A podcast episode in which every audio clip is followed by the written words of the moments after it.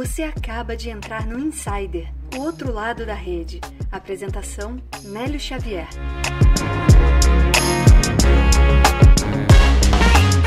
Tá no ar mais um episódio do Insider. Agora na primeira semana de junho a gente tá voltando com o episódio número 52 e num formato diferente.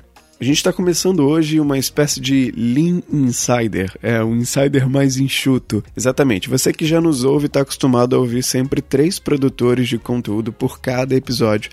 E a partir de hoje você vai ouvir um produtor de conteúdo. Exatamente, um conteudista lá do LinkedIn com um assunto específico a cada novo episódio da grade regular. O episódio vai ficar um pouco mais curto, mas a gente também vai abrir a possibilidade do produtor de conteúdo interagir conosco no episódio.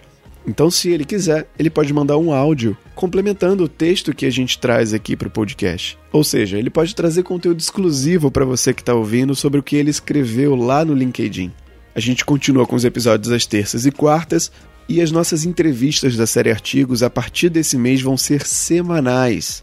Então, toda quinta-feira a gente vai publicar uma nova entrevista da série Artigos. E para começar o mês de junho, a gente trouxe a valorização dos professores no Brasil em comparação com outras áreas. Foi um texto do João Paulo Pacífico. Ele é líder inspirador no Grupo Gaia e apresentador da Rádio Globo no Felicidade Ilimitada. O João trouxe o seguinte texto pra gente. Já pensou se o presidente do Itaú tivesse optado por ser professor de escola pública? Adivinha quantos anos ele deveria trabalhar para ganhar o que ele ganhou no ano passado? A. 50 anos B. 200 anos ou C. 1386 anos? Bizarro, mas a resposta é a C. Um ano do presidente do Itaú vale mais de mil anos de um professor de escola pública. Claro que ele estudou muito, tem uma capacidade incrível e é um em um milhão, mas não deixa de ser surreal. E com isso, a chance de jovens prodígios se dedicarem ao magistério é cada vez menor no Brasil.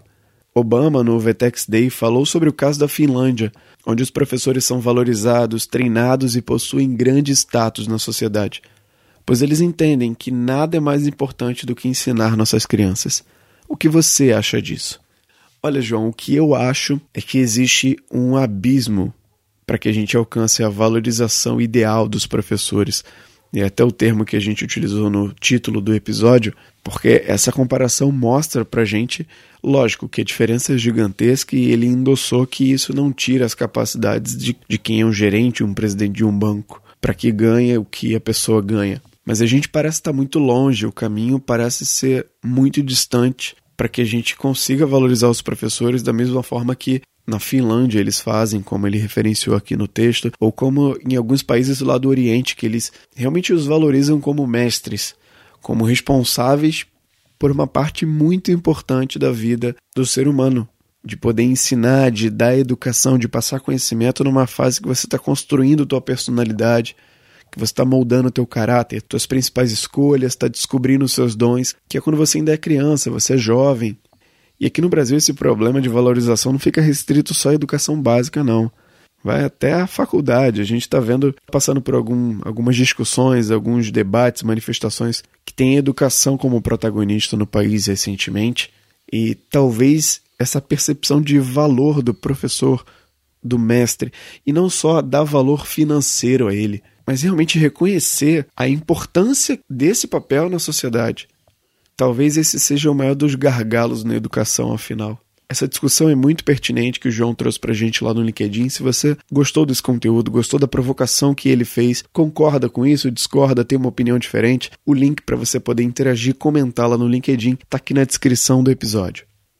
Antes da gente chegar no final do episódio de hoje, tá na hora de reconhecer o LinkedIn do mês de maio. Exatamente, aquele post, aquele texto que foi mais acessado por vocês ouvintes. Vale lembrar que todos os posts, todos os textos estão linkados aqui na descrição do episódio. E se você tem interesse, você clica. Quando a gente coloca lá no grupo, também você pode clicar para conhecer o produtor de conteúdo ou o conteúdo que ele escreveu. E no mês de maio, o produtor de conteúdo que teve mais acessos foi o Daniel Fitch. Ele escreveu sobre discursos malditos e discursos não ditos numa empresa. Foi um texto sobre comunicação interna. Muito bom, foi o mais acessado do mês. Parabéns, Daniel.